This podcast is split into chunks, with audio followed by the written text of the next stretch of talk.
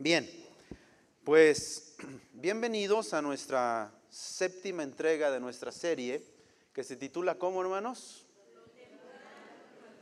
Lo temporal contra lo eterno. Y créanme que nos conviene mucho poner atención a todo lo que hemos hablado porque en el mundo las cosas no están fáciles. En el mundo actual todo se está acomodando de acuerdo al plan de Dios. Todo va a cambiar, de hecho ya está cambiando, las cosas están cambiando, hermano. Muy, muy pronto muchas de las cosas que estamos acostumbrados a ver en el mundo serán todavía diferentes, más diferentes de lo que usted y yo estamos acostumbrados.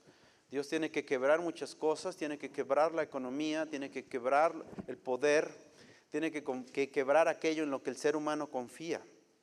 Dios le va a dar una oportunidad al ser humano de voltear a verlo a Él, de voltear a buscarlo. Viene un caos viene algo tremendo a nuestro mundo. Y si usted y yo tenemos nuestras esperanzas en este mundo, pues estamos completamente perdidos. Por eso es que tenemos que poner nuestra esperanza en el Señor y en, en, lo eterno, no en lo temporal, porque dice Pablo, lo que se ve es temporal, pero lo que no se ve es eterno. Y durante seis semanas hemos ido atravesando sobre el libro de Eclesiastés. Hoy es la séptima semana. La semana pasada eh, hablamos acerca de cómo Dios tiene un tiempo para todo y cómo debemos de disfrutar cada momento en esta vida porque no regresará.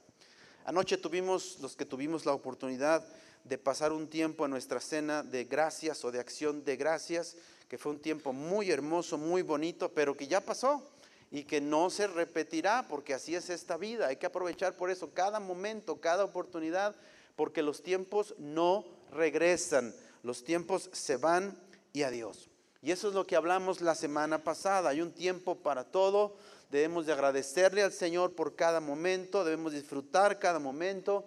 Aprendimos también la semana pasada que Dios tiene el control de todas las cosas. ¿Cuántos dicen amén? Aprendimos, Dios nos habló que Él está a cargo, que Él es el jefe, ¿verdad? A Él nada se le escapa.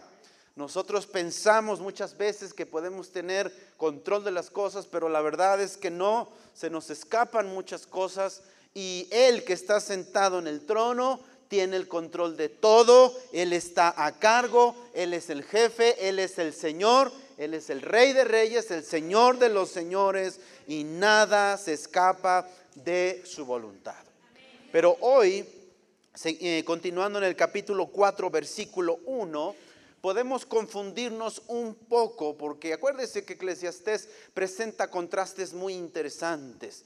Y si no ponemos atención, podemos perdernos y en ocasiones hasta podemos confundirnos. Eh, Dios está a cargo de todo, pero de repente si leemos Eclesiastés 4.1 podemos confundirnos porque el predicador aquí con sus palabras, eh, Salomón, Coelet, desafía lo que acabamos de decir.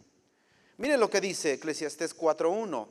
Me volví y vi todas las violencias que se hacen debajo del sol. Y he aquí las lágrimas de los oprimidos, sin tener quien los consuele. Y la fuerza estaba en la mano de sus opresores, y para ellos no había consolador. Si usted pone atención, usted encuentra que pareciera que Salomón está desafiando lo que aprendimos la semana pasada y que él mismo nos enseña sobre cómo Dios tiene un tiempo para todo y sobre cómo Dios tiene el control de todas las cosas. Aquí en el versículo 1 parece que él dijera, si Dios tiene el control, ¿por qué suceden todas estas cosas?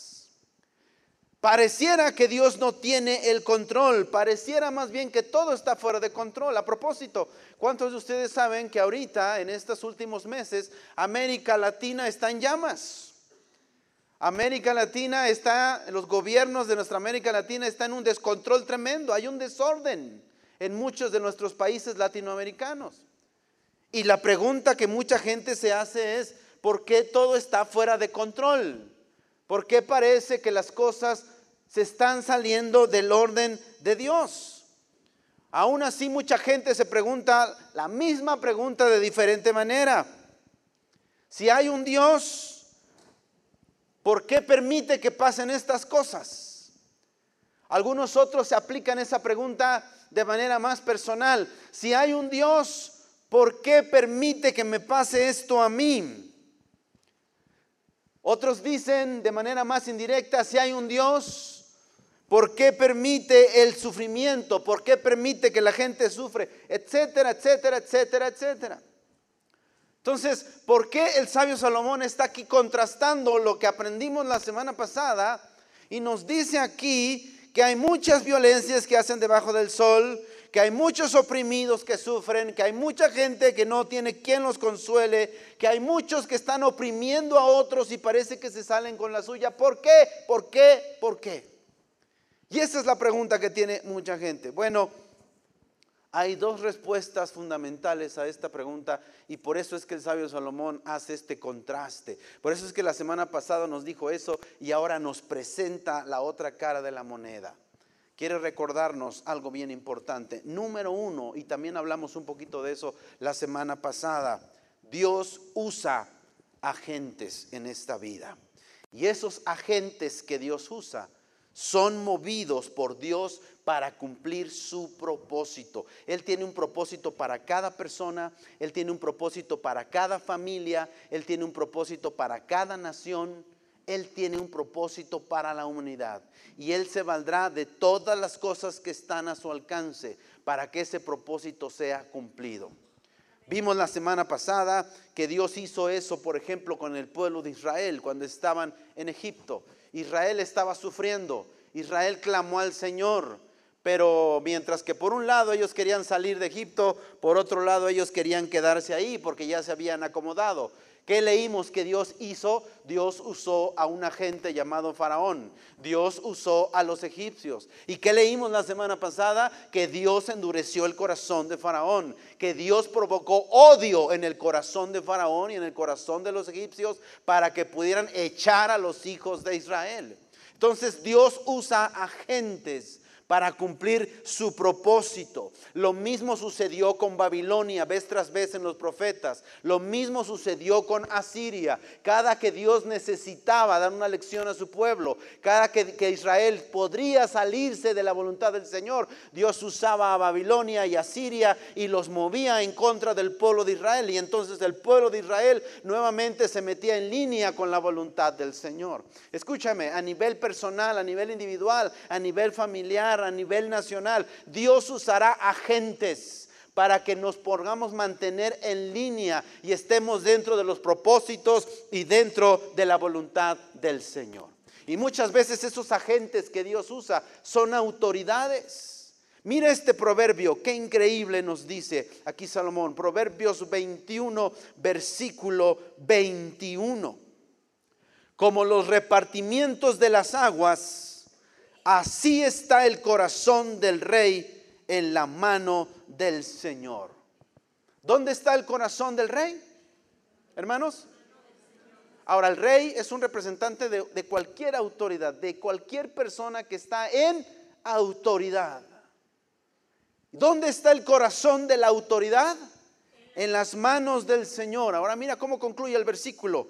A todo lo que Él quiere, ¿qué hace? Lo inclina. Ponme mucha atención.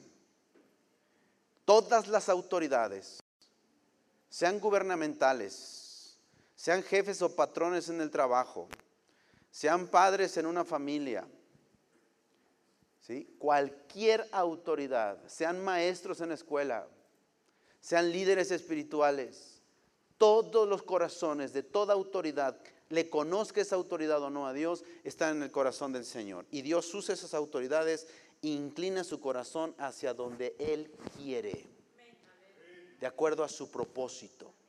Por lo tanto, podría decirte que cada nación, bíblicamente, y te lo podría demostrar, tiene el gobierno que necesita, el gobierno que se merece. ¿Escuchaste? Cada ser humano tiene el patrón que se merece. Cada familia tiene los padres que necesita. ¿Sí me está escuchando? Por eso es que Pablo, este gran rabino del primer siglo, nos dice en Romanos capítulo 13, ten mucho cuidado cuando te metes con la autoridad, sea la que sea. Porque no hay autoridad que no haya sido puesta por Dios. Y los que resisten la autoridad, en realidad están resistiendo a Dios. Y cuando una persona tiene el entendimiento nublado, no teme a Dios, hablará mal de sus autoridades. Sean sus jefes en el trabajo, sea su gobierno, sean sus líderes espirituales, sean sus propios padres, sean sus propios maestros. Cuando una persona no ve la vida como Dios la ve, pensará que sus autoridades son malas y no se detiene a pensar que detrás de sus autoridades está Dios y que el corazón de esa autoridad Dios lo inclina hacia donde Él quiere. Y a veces el hombre tontamente se encuentra peleando con el hombre, cuando en realidad la bronca no es con el hombre, perdone la expresión, el problema es con Dios.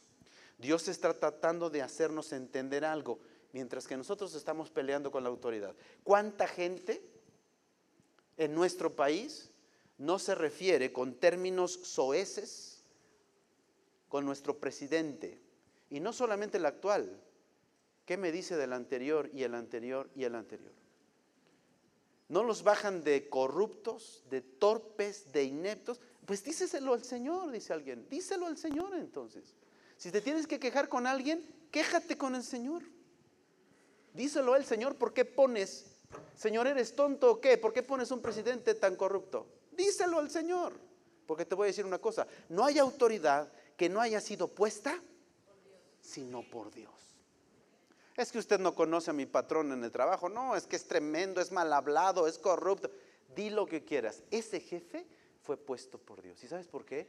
Porque cada autoridad es puesta para moldear carácter. Pero especialmente los cristianos somos unos escapistas de primera. No nos gusta someternos a la autoridad. Y mucho menos nos gusta cuando la autoridad nos oprime, mucho menos nos gusta cuando la autoridad impone algo, mucho menos nos gusta cuando la autoridad trata con nuestro carácter. No gusta. Y sabe que muchas veces no nos damos cuenta que no es esa persona. El asunto no es personal, el asunto es Dios que está tratando con nosotros.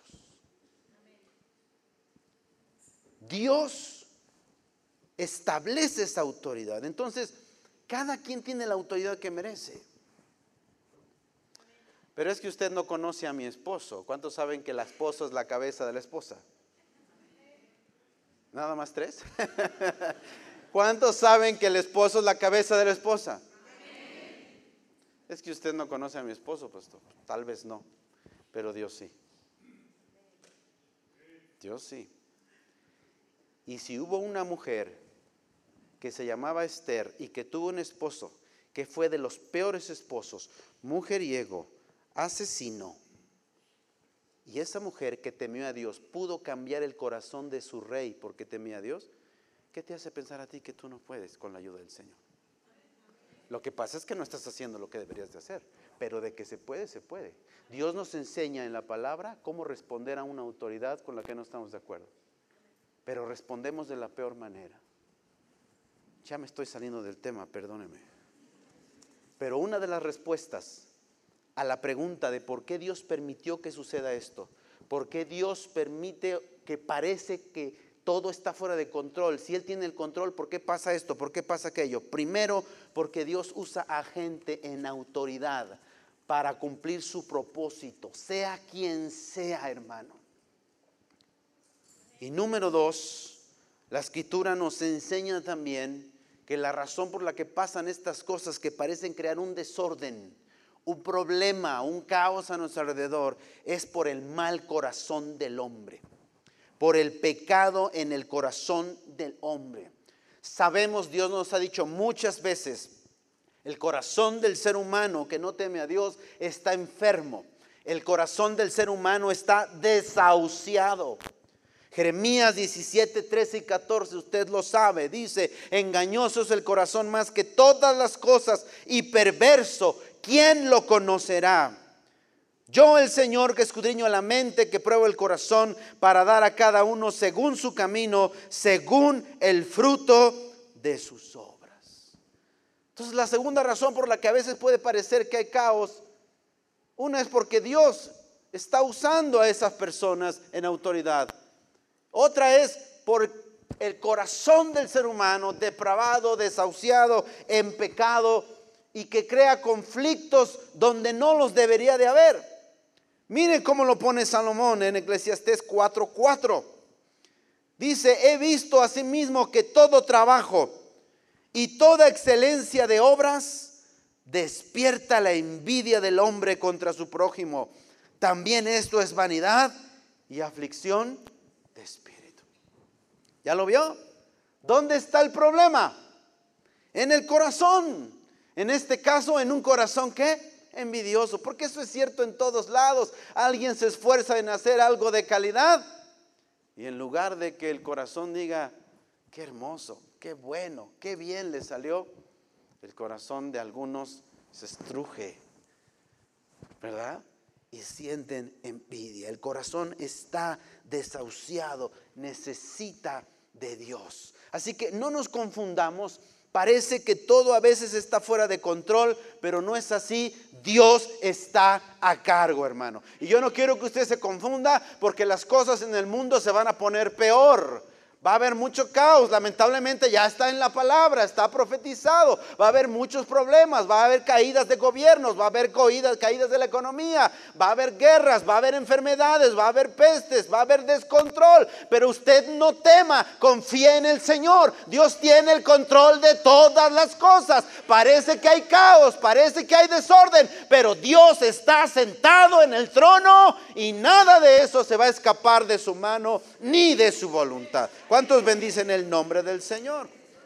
Por eso es que en el siguiente capítulo, capítulo 5 de Eclesiastés, versículo 8, mire lo que dice Salomón. Por eso es que tenemos que tener cuidado cómo lo leemos, porque Pareciera que él se contradice, no nos está contradiciendo, nos está mostrando el punto de vista de alguien que no teme a Dios y el punto de vista de alguien que teme a Dios. Dice Eclesiastés 5:8, si opresión de pobres y perversión de derecho y de justicia vieres en la provincia, o sea, si ves que alguien se está pasando de listo, que alguien es eh, opresor, que alguien oprime a los demás, que alguien está torciendo las cosas, que está haciendo las cosas mal y nadie le pone un alto, dice, no te maravilles de ello. Dice, porque sobre el alto vigila otro más alto y uno más alto está sobre ellos. ¿Quién es? El Dios Todopoderoso. No te preocupes. Hay gente que está en autoridad y está haciendo malas cosas. No te preocupes. Déjaselo al Señor porque hay uno más alto que Él. Hay algo que se llama justicia divina, hermano. Y nada se le escapa al Señor. Por eso nosotros siempre debemos de hacer lo correcto porque hay uno que vigila desde arriba. Hay alguien que vigila desde arriba. Pero es que fulano, yo ya lo vi, es un abusivo, está haciendo las cosas mal. Yo quisiera poner un alto y cuántas veces nos sentimos los justicieros, ¿no? Queremos poner un alto a las cosas. No te preocupes, no te preocupes. Dios se encarga de poner a cada quien en el lugar que le corresponde. Tú haz lo que tienes que hacer. Tú sé una persona santa, sé una persona justa, sé una persona que tema a Dios. El resto déjaselo a Él. Santiago 4 dice, un juez hay sobre toda la tierra y ese es el Señor. Tú haz lo correcto. Nadie se escapa del Señor. Tristemente hay gente que piensa que se escapa, que se sale con la suya. No es verdad. Nadie en esta vida se sale con la suya. Eso es falso, eso es mentira. Hay uno en lo alto que vigila y que mantiene el equilibrio en todas las cosas. Amén. Así que usted no se preocupe, ocúpese. Usted no se afane.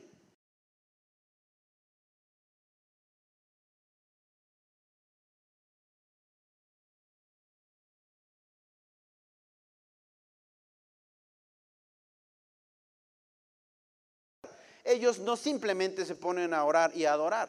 Ellos hacen cabana por lo menos una hora antes. ¿Qué significa eso? Que cuando una persona va a alabar a Dios, a adorar a Dios o a orar al Señor, por lo menos requiere una hora con anticipación para enfocarse para concentrarse, para sacarse de aquí de la cabeza los afanes, las preocupaciones, las tristezas, las angustias, los compromisos, para que pueda solamente estar enfocado en el Señor. Y entonces ellos quieren pasar un tiempo en silencio en la presencia del Señor. Ellos no llegan a la casa del Señor a hablar, No llegan a la casa del Señor a impresionar. Ellos llegan a la casa del Señor a guardar silencio para poder oír.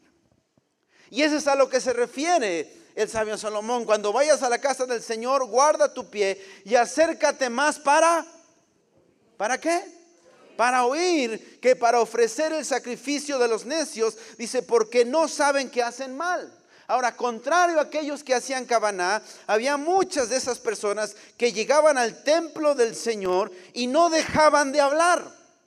Había personas que llegaban al templo del Señor y no iban a oír porque no paraban de hablar, no habían aprendido a escuchar. Muchos pensaban que lo que tenían que hacer era llegar y empezar a hablar y hablar y orar y orar y decir cosas al Señor. Son estas personas a los que Yeshua se refiere cuando él dice que piensan que por su palabrería, dice, serán escuchados por el Señor. Y entonces el lema de aquellos días, como sigue siendo hasta el día de hoy, es que uno no viene al templo para impresionar. Uno viene al templo para ser impresionado por Dios. Uno no viene al templo para hablar. Uno viene al templo para oír. Uno no viene al templo para enseñar. Uno viene al templo para ser enseñado. Bendito sea el nombre del Señor. Es importante que nosotros aprendamos a llegar a la presencia del Señor. Y qué bueno que usted en las mañanas salude, pase a echarse su desayunito, pero yo le invito a hacer algo que sea hábito en su vida. Súbase antes de que comience la reunión, tome su lugar y comience a meditar en el Señor. Comience a meditar ante quién se está presentando usted. Porque a veces tomamos a Dios a la ligera. Cuando una personalidad en el mundo nos da cita, nosotros no queremos llegar tarde, llegaríamos antes. Cuidaríamos nuestras palabras, cuidaríamos nuestra apariencia. Estaríamos antes de la cita y estaríamos pensando qué le vamos a decir a esta persona cuando ya la tengamos enfrente. Bueno, ¿cuánto más para nuestro Dios? Usted debería de llegar temprano, usted debería de tomar su lugar y usted debería estar meditando en la grandeza de Dios, en el poder de Dios, en la bondad de Dios, para que cuando la reunión comience usted esté listo para glorificar el nombre de Dios, para apreciar la grandeza de Dios. Como quien dice, uno llega antes para calentar motores y no llega uno frío a la adoración, porque ¿qué es lo que uno le ofrece al Señor? Entonces, Dios quiera que ese fuera un hábito para usted y para mí, que pudiéramos llegar antes y que además de saludarnos y de pasar un buen tiempo entre unos con otros y además de, pasar a echaros un desayunito allá afuera, usted pudiera meditar delante de quién se está usted presentando hoy. Delante del Todopoderoso, el que le da la vida, el que lo sostiene.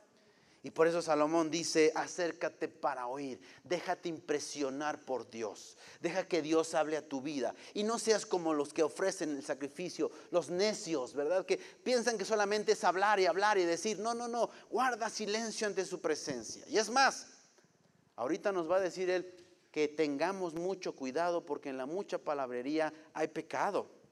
Hay problemas cuando no hemos aprendido a ser prudentes, cuando no hemos aprendido a callar. Mire el versículo 2 del capítulo 5, el 2 y el 3 de Eclesiastés 5. Dice, no te des prisa con tu boca, ni tu corazón se apresure a proferir palabra delante de quién? Espérate. Llega con ese temor, llega con ese asombro Llega en silencio a su presencia. No te apresures. Dice, porque Dios está en el cielo y tú sobre la tierra. Por tanto, sean pocas tus palabras. Dice, porque de la mucha ocupación viene el sueño y de la multitud de las palabras, mire qué fuerte, la voz del necio hay un momento para todo. Hay un momento en que tú y yo nos vamos a desbordar en adoración, en palabras, en clamor, en adoración, sí. Pero cuando llegamos, cuando recién nos presentamos, es momento de guardar silencio, es momento de prestar reverencia, de mostrar respeto al Señor, de concentrarnos y enfocarnos en Él. Los sabios de Israel tienen un dicho que a mí me gusta mucho. Ellos dicen, Las palabras sabias son como plata, pero el silencio es como el oro. Las palabras sabias son como plata, valiosas. Pero ¿qué cree? El silencio es como el oro, es todavía más valioso. Y quizá usted no me crea, pero yo soy un hombre de pocas palabras. yo disfruto cuando alguien habla. Si alguien habla en lugar de mí, mejor. Eh, usted quizá no lo crea, pero yo tengo pánico escénico. Y usted dirá, no le creemos. Y ve que usted es bien hablador, pastor, se sube allí no deja de hablar. Bueno, eso es lo que usted ve, pero usted no conoce mi corazón. Lo hago por el amor al Señor, pero por supuesto que no hay ni un solo domingo, y se lo digo con el temor del Señor, no hay un solo domingo que antes de poder pasar a este lugar no sienta temor del Señor, porque es algo muy delicado. Así que cuando venimos a la presencia del Señor, mis amados hermanos, no estés tan ansioso por hablar como por guardar silencio. Reconozcamos delante de quién estamos. Y no hagamos las cosas por costumbre, no hagamos las cosas por monotonía. No comience usted a alabar y a cantar porque eso es lo que tiene que hacer, porque pues todo el mundo lo hace. Tómese su tiempo ubíquese dónde está. ¿Qué está haciendo aquí? ¿Por qué está aquí? ¿Por qué vino? Porque si no, tomamos a Dios como cualquier persona. El impacto no es el mismo. Ahora, mire a lo que lleva el no hacer esa pauta. Mire lo que lleva no guardar silencio y ser una persona que hable de más, que vocifere. Eclesiastés 5, 4 al 5 se nos hará fácil hacer votos y promesas a la ligera. Dice Eclesiastés, cuando a Dios haces promesas, no tardes en cumplirla, porque Él no se complace en los insensatos. Cumple lo que prometes. Mejor es que no prometas y no que prometas. ¿Y qué? Y no cumplas. Cuando una persona no reconoce delante de quién está, cuando una persona no hace la pauta, no guarda silencio, no se enfoca en el lugar en el que está, en la presencia del Señor, y solamente comienza a hablar y hablar y hablar, se le va a hacer fácil hacer votos a la ligera. Ahora, hay un problema con los votos. ¿Sabe cuál es? La Torah no los manda. Los votos y promesas y pactos no son un mandamiento en la Torah. No son requeridos. Todas las personas que los hacen, los hacen por voluntad. Ah, ni un voto, ni una promesa, ni un pacto es un mandamiento, pero una vez que uno lo hace, ya quedaste atado a ese compromiso. Entonces por eso Dios se enoja, porque Dios no lo pidió, Dios no lo requirió. ¿Para qué lo dices si no tenías la intención de cumplirlo? Dios toma muy en serio nuestras palabras. No podemos retractarnos así nada más. No es tan fácil. Cuidado con lo que prometemos delante de nuestro Dios. Cuidado con lo que prometemos delante de nuestros hermanos. Hermanos, tenemos que hacer lo que dijimos que íbamos a hacer porque esto le agrada a Dios. Haga usted lo que dijo que iba a hacer porque eso le agrada a Dios. Cuando el rey David en el Salmo 15 le pregunta a Dios, ¿quién mora contigo? ¿Quién está en tu presencia, Señor? ¿Se acuerda? Él le dice, ¿quién habitará en tu tabernáculo? ¿Quién habitará en tu monte santo?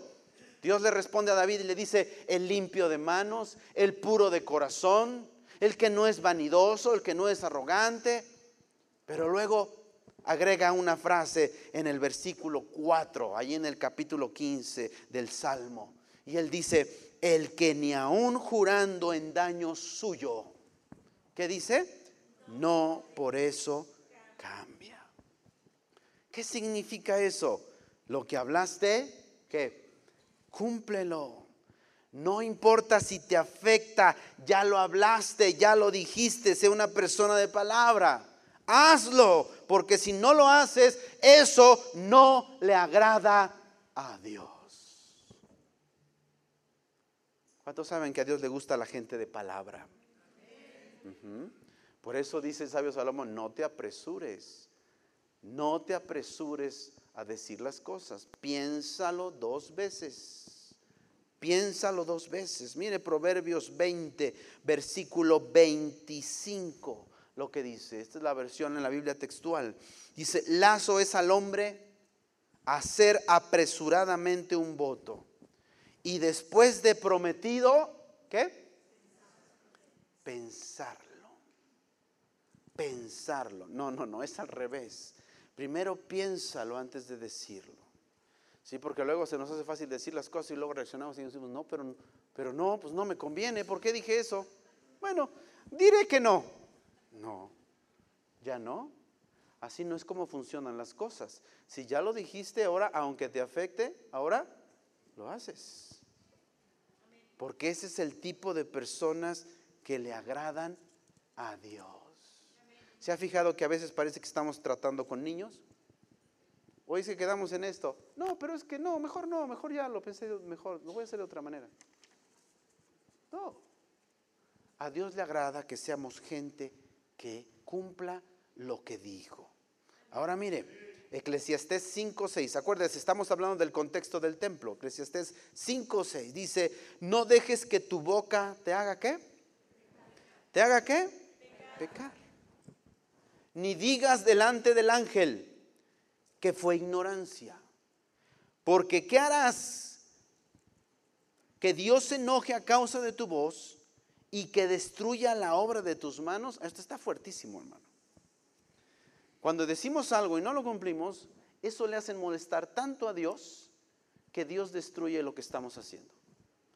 Dios destruye la obra de nuestras manos. Ahora, note ahí la palabra ángel, ¿ya la vio? No dejes que tu boca te haga pecar, ni digas delante del ángel que fue ignorancia. La palabra ángel ahí es la palabra malaj en hebreo. Diga conmigo malaj. Y la palabra malaj puede significar ángel, pero también puede significar un mensajero, puede significar un enviado, puede significar un representante de Dios. Aquí no está hablando de ningún ser divino, porque escuchamos en español ángel y nos imaginamos a los ángeles del Señor. Pero aquí ángel, de acuerdo al contexto de Malaquías 2.7, ¿verdad? Dios les llama a sus sacerdotes también, a los sacerdotes que ministraban en el templo, Dios les llama malachim, ángeles. Es decir, la gente que hacía un voto, la gente que hacía una promesa, lo hacía delante de un sacerdote. Y el sacerdote no podía anular un voto, una promesa, un pacto, admitiendo que fue un error. No podía, no tenía esa capacidad, no tiene ese poder el sacerdote solamente cumplía como testigo de lo que las personas o personas estaban comprometiendo delante del Señor. Por eso dice aquí, no dejes que tu boca te haga pecar ni digas delante del ángel, del sacerdote, que fue ignorancia porque harás que Dios se enoje a causa de tu voz y destruya la obra de tus manos. ¿Por qué? No hay necesidad de que Dios destruya la obra de nuestros hermanos, de nuestras manos y que lo hagamos enojar. Ahora, ponte a pensar conmigo. Esto que nos está diciendo aquí Salomón aplica en todos los votos, aplica en todas las promesas, aplica en todos los compromisos, aplica en todos los pactos. Hoy no tenemos un templo en Jerusalén, pero los dichos de nuestra boca son tomados en serio de parte de nuestro Dios. Números capítulo 30 en la Torá nos da las reglas de todos los votos, de todas las promesas, de todos los pactos, que son ataduras para las personas que los han dicho. Por ejemplo, nosotros leemos que Dios habla con respecto de esos votos, de esas promesas, de esos compromisos, por ejemplo, en el matrimonio. ¿No? Dice Malaquías capítulo 2, del versículo 14 en adelante, que Dios está molesto con esa generación, ¿verdad? Y sobre todo con el hombre, porque le dice, porque no has sido leal con la mujer de tu juventud. ¿Qué es lo que hacen dos personas que llegan al altar y se comprometen delante de Dios? El compromiso y el pacto primero es con Dios antes que con la persona. ¿Y qué dijeron que iban a hacer? Dijeron que se iban a amar. Dijeron que iban a estar en las buenas y en las malas. ¿Cierto o no, hermanos? El hombre le dijo a la mujer, es que yo te voy a cuidar, te voy a proveer, te voy a nutrir. La mujer le dijo a él, pues yo también voy a cuidarte, voy a amarte, voy a respetarte. Y todo dentro de un marco de, lleno de emociones. El problema es que después eso se olvida. Y cuando de veras vienen las malas, ¿dónde quedaron esas promesas? ¿Dónde quedaron que en las buenas y en las malas?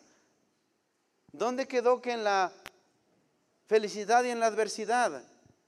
¿Dónde quedó que en la riqueza y en la pobreza? ¿Dónde quedaron? El problema con eso es que no le estás fallando al cónyuge, le estás fallando a Dios primero que nada, porque delante de Él fue con quien te comprometiste. Y cuando una persona no cumple sus votos, cuando una persona no cumple sus promesas, cuando una persona no cumple su palabra, mire lo que dice aquí. ¿Por qué harás que Dios se enoje y destruya la obra de tus manos? Nada le va a salir bien a una persona que no cumple su palabra, que no cumple sus promesas. Nada le va a salir bien. Por eso es que Dios le gusta que nosotros seamos gente de palabra. Gente de palabra. ¿Te comprometiste con un ministerio en la iglesia? ¿Qué tenemos que hacer? Cúmplelo. Y si no, mejor. Yo a veces he hablado con mi esposa y he hablado con algunos líderes de los ministerios y les digo, no, nosotros queremos gente que sea responsable y que cumpla. Aquí nada de que, es que me gusta la danza. Ay, qué bonita está la danza. Yo quiero ser parte de la danza.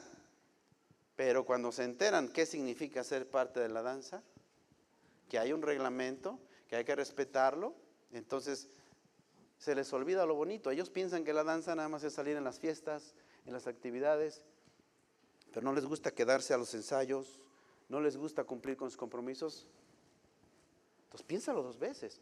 Ay, es que yo me gusta la alabanza. Ay, es que me gusta no sé qué. Ay, que me gusta. Es que qué bonito soy el shofar. Sí, pero hay requisitos. Vas a tener que llegar antes. Tú no puedes llegar como los demás congregantes. Hay un hermano que me dijo, es que yo le quiero entrar, este, pero yo quiero mi cuerno así. Le dije, a ver, a ver, a ver. Vas a tener que ir a hablar con el hermano Isaac primero. Pero, ¿cómo que tú quieres tu cuerno? ¿Ah, que no les dan el, cuerno? No, te tienes que comprar tu cuerno. Y que lo mando al cuerno. No, no es cierto. Dijo, te tienes que comprar tu cuerno. Pues, ¿cómo, ¿cómo ves, brother? Ya vas a tener que tener tu bolsa ahí para regalar cuernos.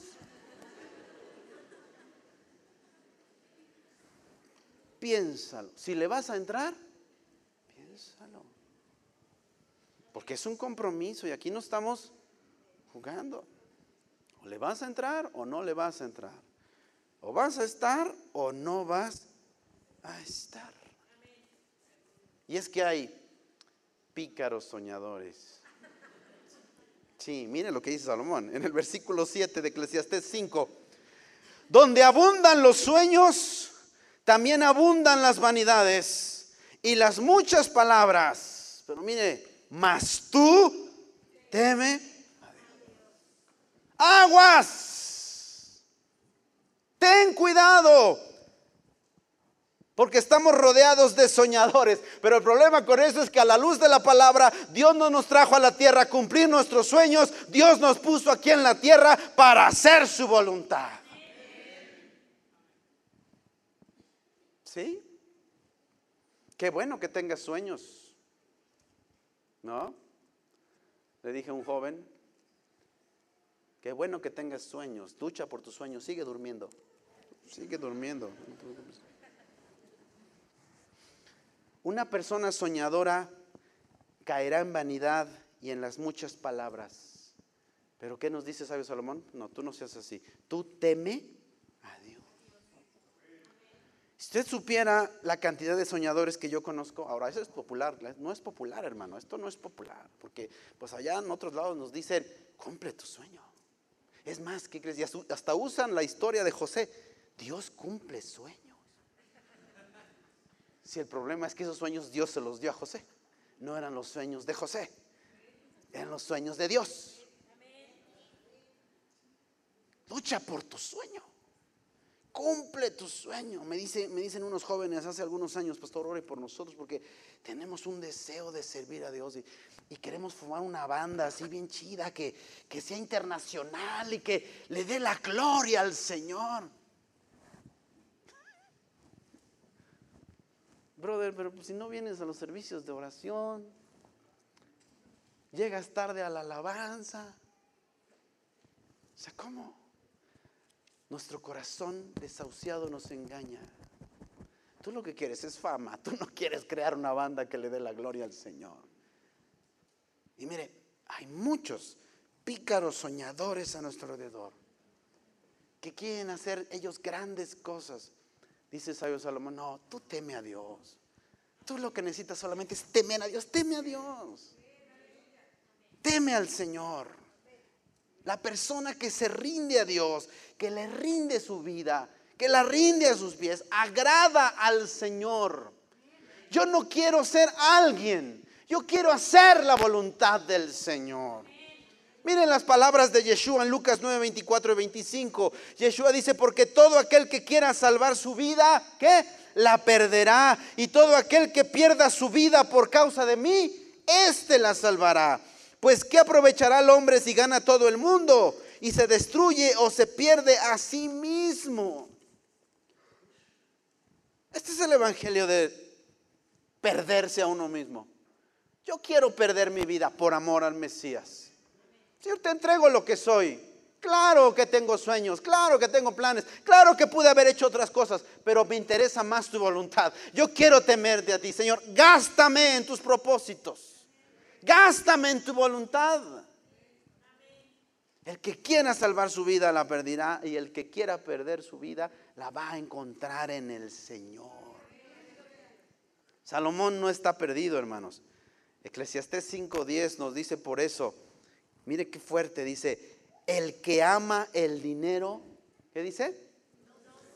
No se saciará de dinero. Y el que ama el mucho tener, no sacará fruto. También esto es vanidad. Aguas, aguas, porque es que el mundo y la vida y el dinero y los sueños y los planes, híjole, es algo tan delicado que de repente los confundimos y los mezclamos con el Señor, con las cosas de Dios, pero no es lo mismo. Dios tiene su voluntad, Dios tiene sus planes, Dios tiene sus propósitos y muchas veces no son los nuestros. Cuando renunciamos a ellos, encontramos cuál es la voluntad de Dios para nuestra vida. Y entre más nos tardemos para entender eso, más vamos a batallar y más confundidos nos vamos a sentir, porque no entendemos qué es lo que Dios tiene para nosotros. Pero ¿por qué no lo entendemos? Porque no queremos soltar nuestra vida, no queremos perder nuestra vida. Nos duele, claro que nos duele, la carne es tremenda, la, la carne no quiere perder, a la carne no le gusta perder. Pero cuando nos soltamos, en el Señor encontramos el propósito para nosotros. No amemos el dinero. Es necesario, es útil, pero no lo amemos. Dice aquí, no se saciará el que ama el dinero, siempre va a querer más y otro poquito y otro poquito y otro poquito. Dice, y el que ama mucho tener tampoco sacará fruto. También esto es vanidad. Pero mire a alguien que teme a Dios, Eclesiastés 5:12. Dice, dulce es el sueño del trabajador. Coma mucho o coma poco, pero al rico no le deja dormir. ¿Qué? La abundancia. Ahora no me malentienda, no me malentienda. Déjeme abrirle un poquito mi corazón. Hay una familia que hace tiempo se fue de la iglesia y me dijo, pastor, nos vamos de aquí. Le dije, pero ¿por qué? Todo está excelente, excepto algunas cosas que usted dice. Y yo no quiero que mis hijos crezcan con esa mentalidad mediocre con la que usted enseña. Yo dije, ah, caray, tan fuerte así. Le dije, ¿y por qué? Sí, porque yo siempre le he dicho a mis hijos, ustedes pueden, ustedes van a salir adelante, ustedes van a ser alguien en la vida y de repente usted pasa al púlpito y dice otras cosas. Yo no quiero que mis hijos crezcan con eso, mejor nos vamos de esta iglesia. Yo no quiero que usted se confunda, yo no estoy predicando en contra de tener. Dios bendecirá a muchos. Qué bueno. Pero esa no es nuestra meta. No estamos aquí para buscar eso. Ese no es nuestro propósito. Ese no es el deseo de nuestro corazón. El deseo de nuestro corazón es estar en paz con Dios. Es hacer la voluntad de Dios. Es estar contentos con lo que tenemos ahora. ¿De qué está hablando Salomón? Salomón está hablando de contentamiento. ¿Y qué es el contentamiento? El contentamiento no es conformismo. ¿Qué es el contentamiento? Contentamiento es estar satisfecho con la porción de Dios para tu vida sin estar deseando lo que otros tienen de más y que tú no tienes, sin estar deseando lo que otros han logrado y que tú no has podido lograr. Contentamiento es estar satisfecho con la provisión de Dios actual en mi vida. Porque si no lo hago, por eso es que soy un pícaro soñador, que me dejo guiar por esos deseos, por esos disque sueños que aparentemente tienen un buen propósito, pero que en realidad son lazo del diablo para apartarme de la voluntad del Señor. Miren lo que dice 1 de Timoteo 6, 6 al 8. Usted quizás lo conoce. 1 de Timoteo 6, 6 al 8 dice, pero gran ganancia es la piedad cuando está acompañada de qué? De contentamiento porque nada hemos traído a este mundo y sin duda nada podremos sacar. Así que teniendo sustento y abrigo, estemos contentos con esto. Quédate satisfecho con la provisión actual del Señor. Sí, trabaja duro, esfuérzate, sé una persona, hermano, digna, pero sabes que Dios da a quien Él quiere. Y lo más importante es estar contento con lo que tenemos ahora. Porque, versículo 9 y 10 de 1 Timoteo dice, porque los que quieren enriquecerse, ¿caen en qué? Más de tres personas en nuestros 30 años de ministerio, mi esposa y mía, hemos escuchado esta declaración. Más de tres veces, por lo menos tres, si mi esposa no me dejara mentir. Pastor, órale al Señor, porque tengo un proyecto, pastor. ¿Sí amor? Y en ese proyecto, si me sale, pastor, vamos a ganar una lana, pastor, que no tiene usted idea. Y voy a ayudar a la iglesia.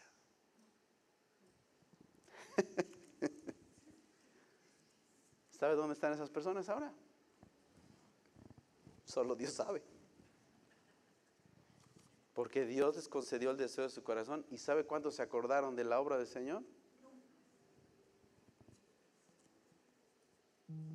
Porque los que quieren enriquecerse caen en tentación y lazo y en muchas codicias necias y dañosas que hunden a los hombres en destrucción y perdición. Porque raíz de todos los males es el amor al dinero, el cual codiciando algunos se extraviaron de la fe y fueron traspasados de muchos dolores. Mm. El dinero es útil, es necesario, pero todo tiene un límite. Todo tiene un límite. Termino con esto en el versículo 11 y 12 de 1 Timoteo 6. ¿Cuál es el consejo entonces? Este gran rabí, junto con Salomón, están en la misma línea.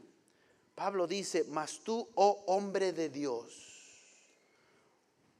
¿Cuál es el consejo? Huye de estas cosas.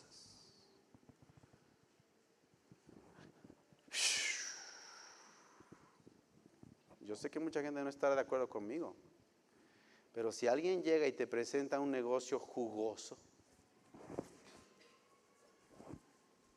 ¿cuál debería ser la respuesta de un hombre de Dios? Espérame, pero antes de oír, pues déjame ver qué tal si sí funciona. No, ¿qué dice? Huye de estas cosas.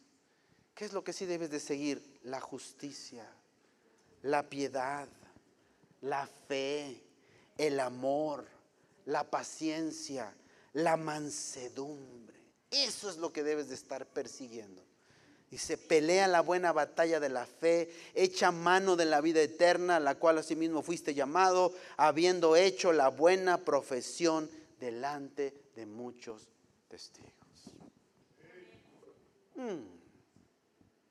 Perdóneme hermano, sé que no está tan bueno el mensaje, pero escúcheme. No estamos aquí para hacernos ricos. Si Dios le da, gloria a Dios, qué bueno. Si Dios le da y le prospera lo que está haciendo, qué bueno. Lo deseo con todo mi corazón. Pero aún así, tenga usted mucho cuidado. Tenga mucho cuidado. Porque esa no es la meta de Dios para nuestras vidas. La meta de Dios es que hagamos su voluntad. Y si usted se siente confundido porque no sabe qué es lo que Dios quiere en estos tiempos para usted, si te encuentras sin claridad sobre qué es lo que vas a hacer, quizás se deba porque no has renunciado a tu vida, a la vida que tú sientes que debes de tener o a la vida que tú quieres tener. No estás renunciando, no estás abandonando eso por la voluntad de Dios. Y uno no puede servir a dos señores porque con uno quedará mal. O te vas a dedicar a servirte, a servir tu vida, a cumplir tus sueños y tus planes, o te vas a dedicar a cumplir los planes y la voluntad de Dios. Jóvenes y señoritas, escúchenme por favor y les hago una invitación. Este mundo está competido, las carreras allá afuera cada vez están más competidas, ya no hay lugar. Pero hay una carrera en la que están sobrando lugares, están faltando personas para trabajar y es la obra de Dios. Y quiero decirte que Dios es un jefazo. Paga y paga bien. Y espero que Dios nos pueda dar hombres y mujeres, jóvenes y señoritas, que tomen su decisión por servir al Señor con todo su corazón. Abandonándose en sus manos a sus planes y a sus propósitos. Eso es algo que Dios quiere. Es lo que Dios espera de nosotros. ¿Qué dijo Jesús? La mies está lista, los campos están blancos. Orad al Señor de la mies. ¿Que qué? Que envíe obreros a su mies. La mies es mucha. Los obreros son flojos, digo, son pocos. Orad pues al Señor que envíe obreros a su mies. Amén. Incline su rostro ahí donde está.